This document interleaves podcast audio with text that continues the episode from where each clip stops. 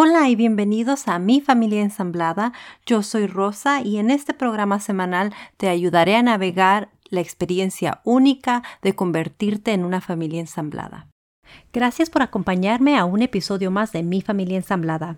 En esta ocasión les hablaré de la comunicación saludable. En muchos de mis episodios yo menciono que lo más importante en una relación o en una familia es la comunicación. Así es que se me hace importante explicarles qué es una buena comunicación. Como les dije, yo no soy psicóloga ni especialista, pero estos son consejos que les doy por mis experiencias personales. El consejo número uno es que sepas que la comunicación no significa confrontación. Porque te comuniques con una persona no significa que si la persona tiene un punto de vista diferente al tuyo, tiene que haber algún conflicto. Es importante que todos los miembros de la familia se sientan en un espacio seguro para comunicarse. Hablaré un poquito sobre la comunicación entre pareja, la comunicación entre padres e hijos, entre los niños en sí y con las exparejas. No tocaré mucho el tema de las exparejas porque sabemos que esos temas suelen ser bastante complicados. Pero sí hay episodios que quiero enfocarme en algunas situaciones que hemos enfrentado nosotros con las exparejas que hacen muy difícil la comunicación. También estoy en proceso de estudiar un poquito lo que es la psicología de una persona bipolar o narcisista. En inglés se dice narcissist. Espero que le esté diciendo bien en español. Pero estoy aprendiendo un poquito sobre estos problemas psicológicos que están afectando a mi familia ensamblada. Así es que en un futuro muy cercano les estaré trayendo un episodio donde les explicaré cómo esto ha impactado a mi familia. Pero bueno, continuemos. Es importante ser abierto y honesto o ser abierta y honesta. Suena fácil serlo, pero en realidad es algo muy difícil. Quiero recalcar que el esconder nuestros sentimientos solo causa enojo y resentimiento. Es importante comunicarnos con las personas a las que amamos y decirles cómo nos sentimos. Esto nos ocurre mucho a las mujeres con los hombres, yo siento. Eh, los hombres suelen ser un poquito más cerrados y no dicen cómo se están sintiendo todo el tiempo.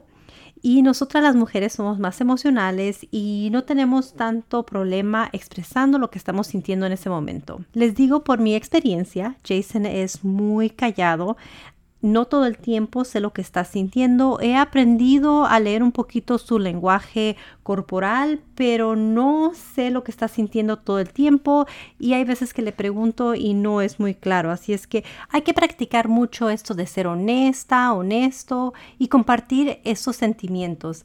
Es muy difícil para las personas sentirse vulnerables y decir la verdad. Así es que es algo que hay que trabajar muy profundamente especialmente con los niños. Sé que para muchas es muy difícil tener esa comunicación abierta con los hijos o para muchos es muy difícil tener esa comunicación abierta con los hijos. Así es que les recomiendo que lo hagan especialmente si los niños son pequeños porque durante la adolescencia esto se convierte en algo mucho más difícil de hacer. Así es que esto se los digo por mi experiencia de nuevo. Estos son consejos que yo les estoy dando personales de mi parte y lo hago con mucho amor y con, como les digo, lo que es mi experiencia personal.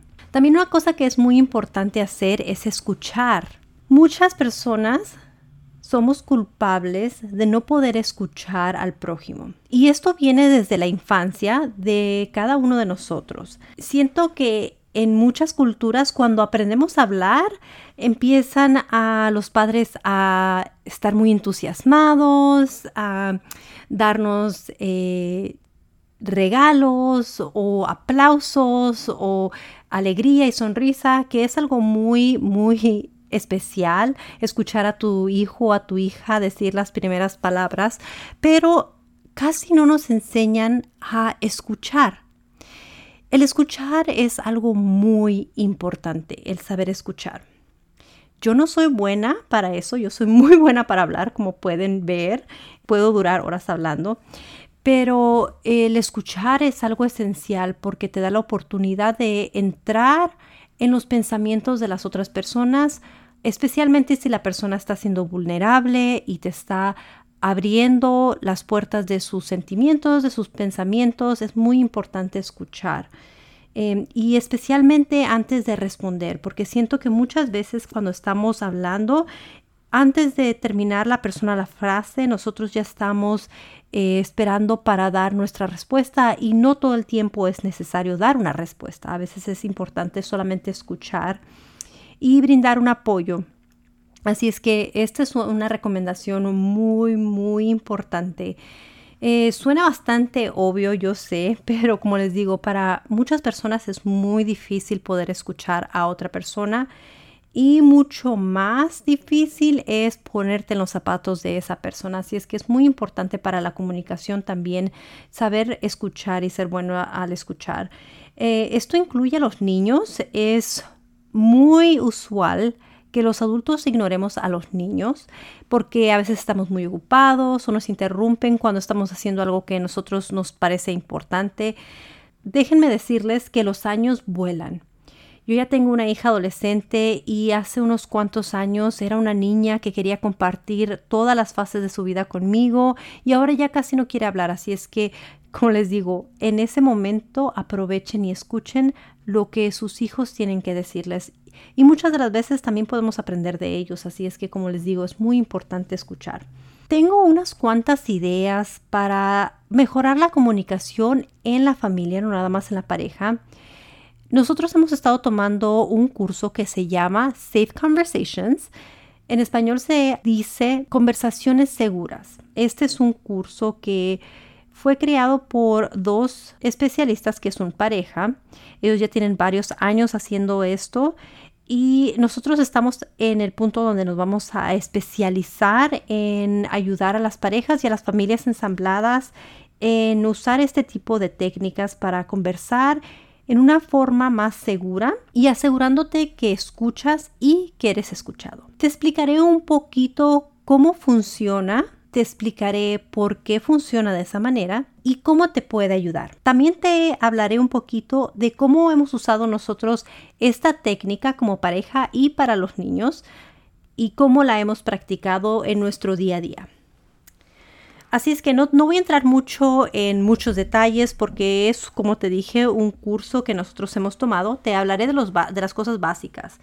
Y bueno, el curso comienza con em, la pareja o, las dos personas que se están comunicando. Al principio, una de las personas, la que vaya a empezar a hablar, le explica a la otra persona qué es lo que le está sucediendo, qué es lo que está sintiendo, sin culpar, siempre siendo consciente de que tus sentimientos son tu responsabilidad, así es que va algo así como yo me siento atacada cuando tú haces tal cosa y esa persona, la que está escuchando, tiene que repetir lo que la persona le dijo. O sea, eso te permite a que escuches primero sin tener que responder. Lo que te estás enfocando es en lo que está diciendo la otra persona y te vas a enfocar mucho más porque te va a tocar repetir lo que te dijo. Así es que eh, nosotros nos gusta eh, decirlo en nuestras propias palabras. No me gusta que Jason repita palabra por palabra lo que le acabo de decir porque siento que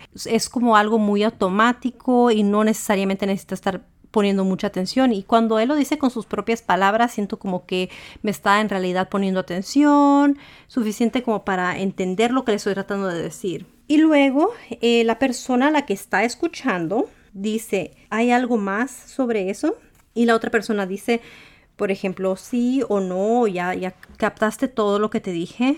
Eh, usualmente nosotros usamos frases bastante fáciles de entender y no muy largas porque para Jason es muy difícil captar toda la información y repetirla, así es que es como algo muy breve.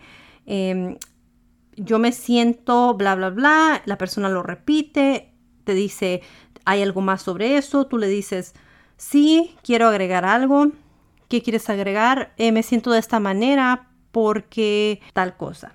¿Ok? Esa persona vuelve y repite lo que tú dijiste y te pregunta, ¿hay algo más sobre eso? La tercera vez, usualmente, das una referencia a tu pasado. Sí, yo me siento de tal manera porque cuando era pequeña o era pequeño, en mi casa se vivían las cosas así y así. Y la persona lo repite de nuevo. Te pregunta una vez más, ¿hay algo más sobre eso? Y si tú tienes algo que decir, bueno, lo agregas. Si no, dices, no, eso es todo. Y la persona, la que está escuchando, tiene que repetir la frase desde el principio. Tiene que decir, tú te sientes bla, bla, bla, porque bla, bla, bla. Y cuando estabas pequeña sientes que te sucedió esto y pues es por eso que estás sintiéndote de la manera que te estás sintiendo. Y la persona dice, sí, eh, eso es exactamente lo que estaba tratando de decirte. Se acabó, la persona no está buscando eh, una respuesta, la persona no está buscando eh, un pero, un yo no hice o no está buscando culpar. Así es que es muy importante saber usar esta conversación de esta manera, especialmente al principio. ¿Cómo nosotros lo usamos? Bueno, nosotros lo usamos especialmente con cosas que son positivas. Empezamos con cosas positivas, como una apreciación. Se me olvidó decirles que al principio de la conversación tienes que hacer cita con tu pareja o con la persona a la que quieres conversar. ¿Por qué? Porque Harville y Helen que son los especialistas psicólogos que inventaron este curso, los creadores de este curso, ellos explican que cuando uno está en sus pensamientos y no te esperas una conversación, a veces tú mismo estás viendo la película que tú estás viendo en tu cabeza. Y llega la persona y la interrumpe, te toma por sorpresa y no sabes cómo reaccionar. Así es que es importante hacer cita con esa persona. Por ejemplo, decir, me gustaría darte una apreciación. ¿Tienes tiempo ahora? Si tienes tiempo puedes decir sí, si no tienes tiempo puedes decir no, pero darles el tiempo que funciona para ti.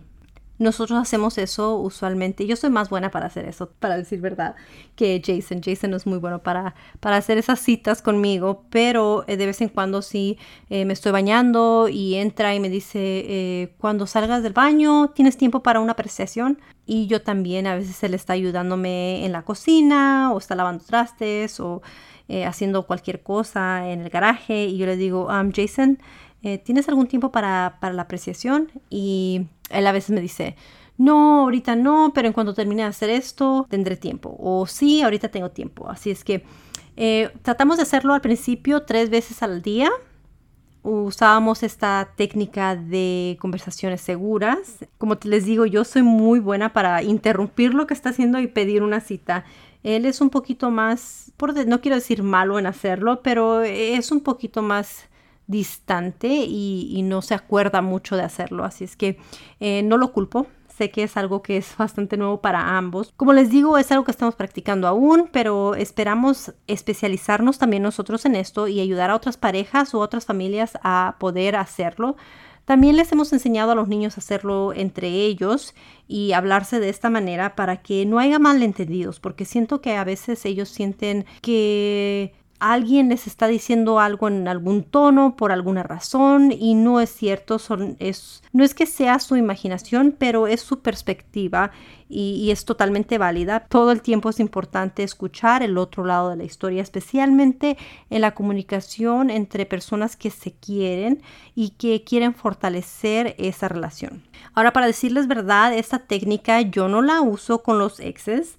Para nosotros la comunicación con ellos ha sido un poco difícil por no decir súper difícil. Tenemos una ex que es del lado de Jason que es bastante conflictiva, tiene sus problemas mentales, así es que es algo que eh, casi casi es inevitable tener conflicto con ella en cualquier momento. Casi me quedo sin palabras porque es algo que no se puede explicar al menos que estés en esta situación y como les digo estoy estudiando sobre esto eh, no por ella, por mí, porque yo necesito protegerme a mí con sabiduría. Así es que es una situación difícil y con mi ex las cosas mejoran y luego empeoran. Eh, todo depende de cómo le esté yendo a él, creo que en su vida personal. Eh, no les pregunto nada porque no es de mi incumbencia. Así es que no hay una comunicación abierta ahí. Eh, todo siempre es a través de un correo electrónico o un mensaje de texto. También siento que lo hacemos para protegernos nosotros mismos porque así no hay ningún malentendido de que se dijeron cosas incorrectamente o que la persona es la víctima y nosotros estamos agrediendo. Así es que siempre tratamos de hacer las cosas en donde hay una evidencia por correo electrónico o por texto. Es algo que en realidad yo diría que es bastante recomendable. Yo les recomendaría que si tienen una relación bastante conflictiva con los exes, siempre pongan todo en papel, siempre tengan pruebas. Para mí funciona mejor el correo electrónico porque los jueces en Estados Unidos lo aceptan más que un mensaje de texto porque sienten que un mensaje de texto puede ser em, manipulado de alguna manera. Ahora, hablemos un poquito de los niños. Todos los niños son totalmente diferentes. No hay uno que sea igual. Nosotros tenemos siete y déjenme decirles que cada uno tiene su propia personalidad, cada uno es diferente, cada uno tiene su manera de comunicarse. Es más fácil hablar con los niños que son un poquito más extrovertidos y están dispuestos a compartir sus sentimientos, pero también puede ser muy difícil cuando son súper emocionales y no saben cuándo tienen que dejar de hablar y a veces dicen cosas que son bastante hirientes para uno como padre y para sus hermanos o sus hermanas, hermanastros, hermanastras, padrastros. Eh, es muy difícil con los niños que siempre tienen los sentimientos a flor de piel. Les voy a dar unas técnicas para ese tipo de niños. Yo tengo un niño que es muy emocional. No hay nada que no lo haga llorar o la haga llorar. No hay nada que sea fácil conversar, especialmente si es una pregunta que, que, quiere manipular a su manera, por ejemplo pedir algún permiso, si es un no, es como una discusión inevitable, cualquier cosa puede, puede em, desatar una, una discusión con esta persona, cualquier cosa puede desatar llanto, cualquier cosa, puede ser eh, una conversación difícil. Así es que para estos niños, eh, mi técnica es quizás darle una libreta.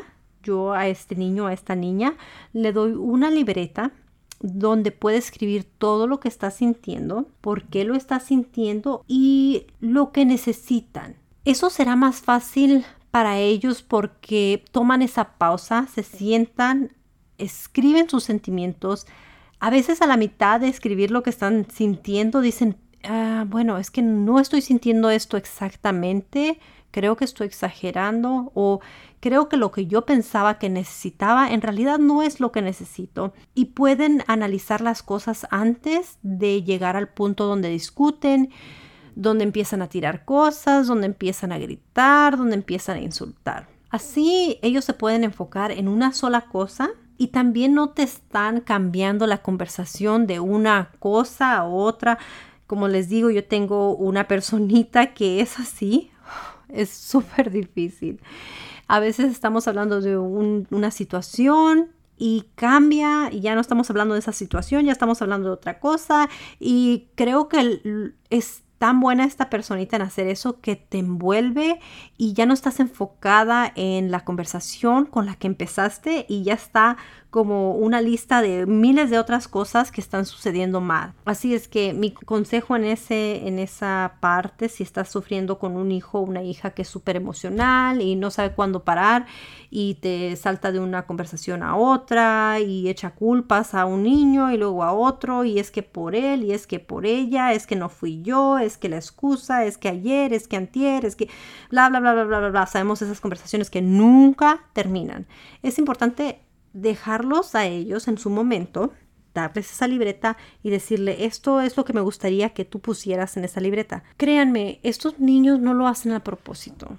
Creo que es para ellos muy difícil poder procesar el conflicto y sus emociones. Eh, lo digo porque esta personita siempre que pasa algo así recibe consecuencias y al final se arrepiente se siente mal y dice, no me tienes que quitar la consecuencia, solamente quiero disculparme porque no sé cómo controlarme, no sé cuándo parar. Creo que también en estos, en estas tipo de, situaciones, en este tipo de situaciones es importante buscar ayuda profesional.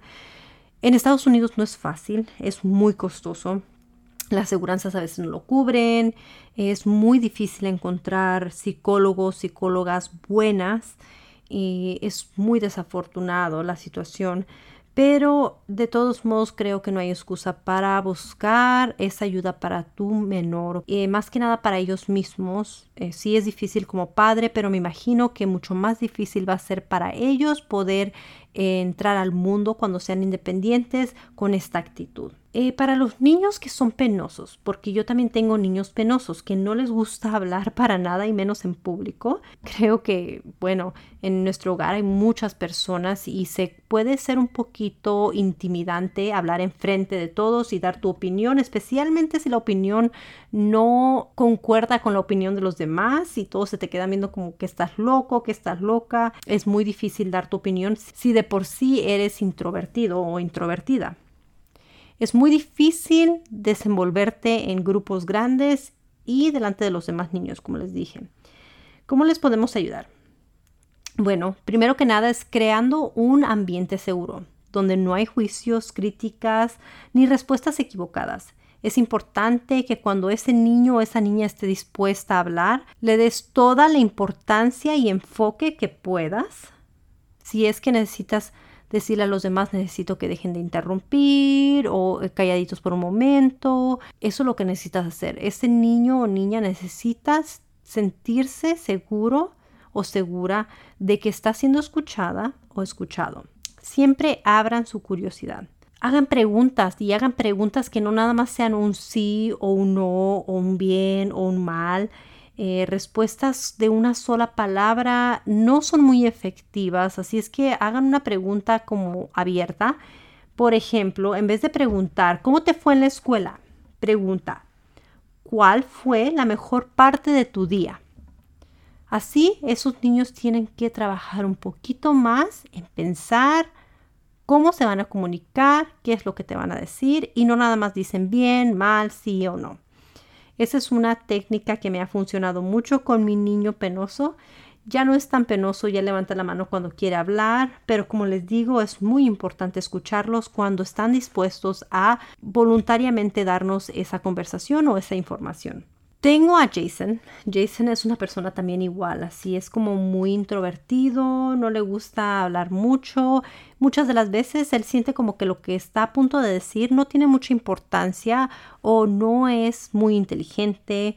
Y no es así, él muchas de las veces es muy acertado, es muy asertivo con sus palabras, sabe qué decir, cuándo decirlas, en qué momento, en qué contexto. Me gustaría que se sintiera un poquito más seguro. Creo que hemos estado trabajando en eso y, creo que está mejorando porque se siente seguro, siente que le vamos a dar su validación, le vamos a decir bien, eh, le vamos a, respetar su opinión y creo que es importante para todos aprender a hacer eso con las demás personas y enseñarles a que también pueden hacerlo. Es creando ese espacio seguro para, para esas personas. Eh, como les digo, yo no tengo ningún problema comunicándome. Soy muy buena en decir lo que siento, lo quiero, pero eh, es difícil para muchas personas y creo que es importante hacer conciencia de eso y darle su espacio a cada quien. Ahora, esta es una conversación que también hemos tenido en casa. Nosotros no mandamos a nuestros hijos como mensajeros. Es cierto que los niños van y a veces cuentan sus experiencias o lo que están planeando hacer en nuestra casa, pero si aún no hay un plan en concreto, no tienes por qué ir a decirle a la otra persona, oh, vamos a hacer esto o no vamos a hacer esto. Cuando ya haya un plan en concreto, de todos modos es importante, aunque los niños ya le comunicaron al otro adulto, a la mamá, al papá, que les mandes un correo electrónico, como te digo, y les digas, este es el plan, esto es lo que se va a hacer y también intenta comunicarte con los niños después de que tomes una decisión o que confirmen los planes con la, otro mamá, la otra mamá o el otro papá.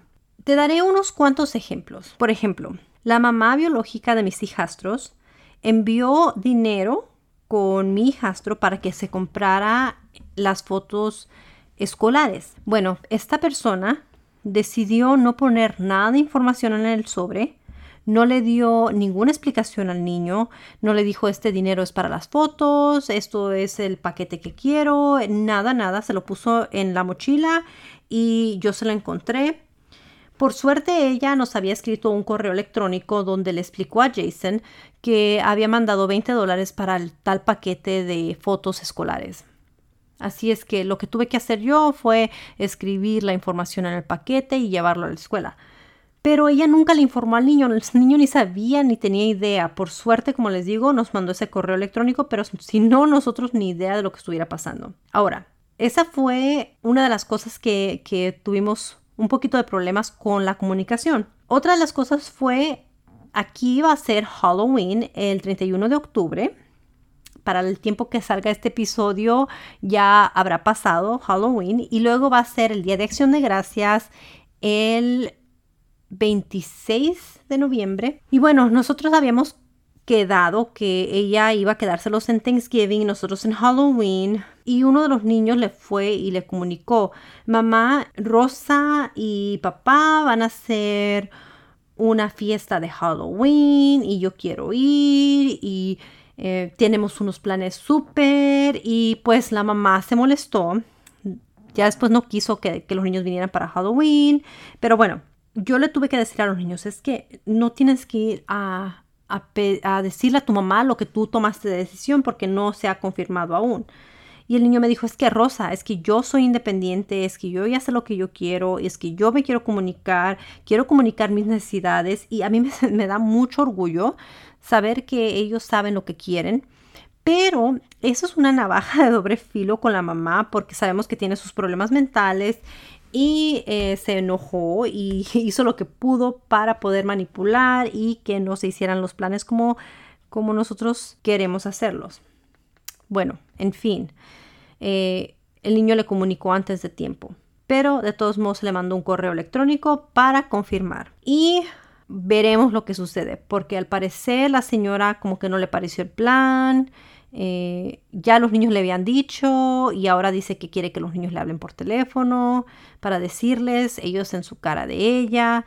Y bueno, los niños le hablaron y ahora se molestó y bla, bla, bla. Bueno, una historia muy larga, pero eso es parte de su enfermedad mental. Pero como les digo, hay que siempre ser claros.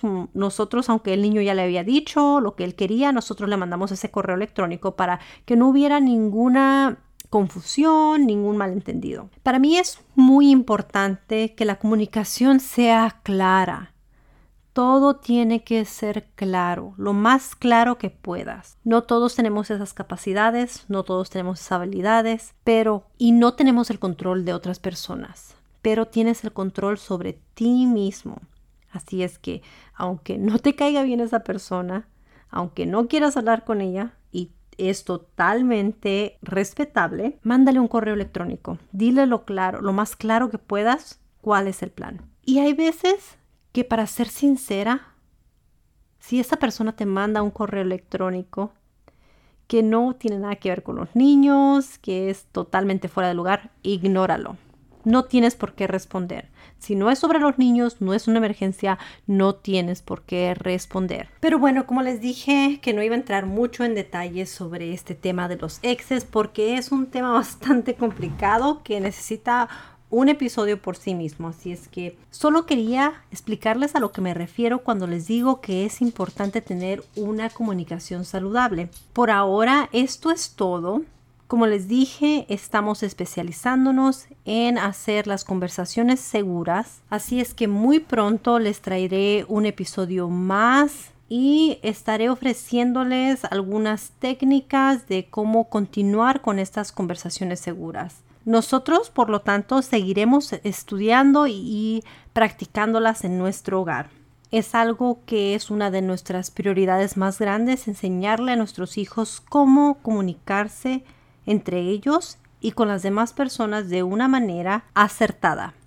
Y bueno, si te gusta el contenido de este podcast, ya sabes lo que tienes que hacer.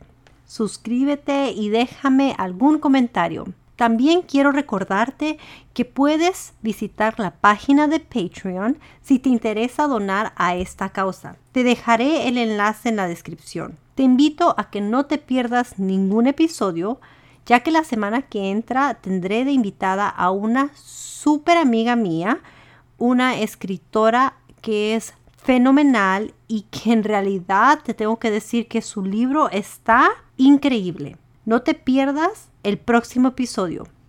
Te espero la próxima semana. Hasta pronto. Adiós.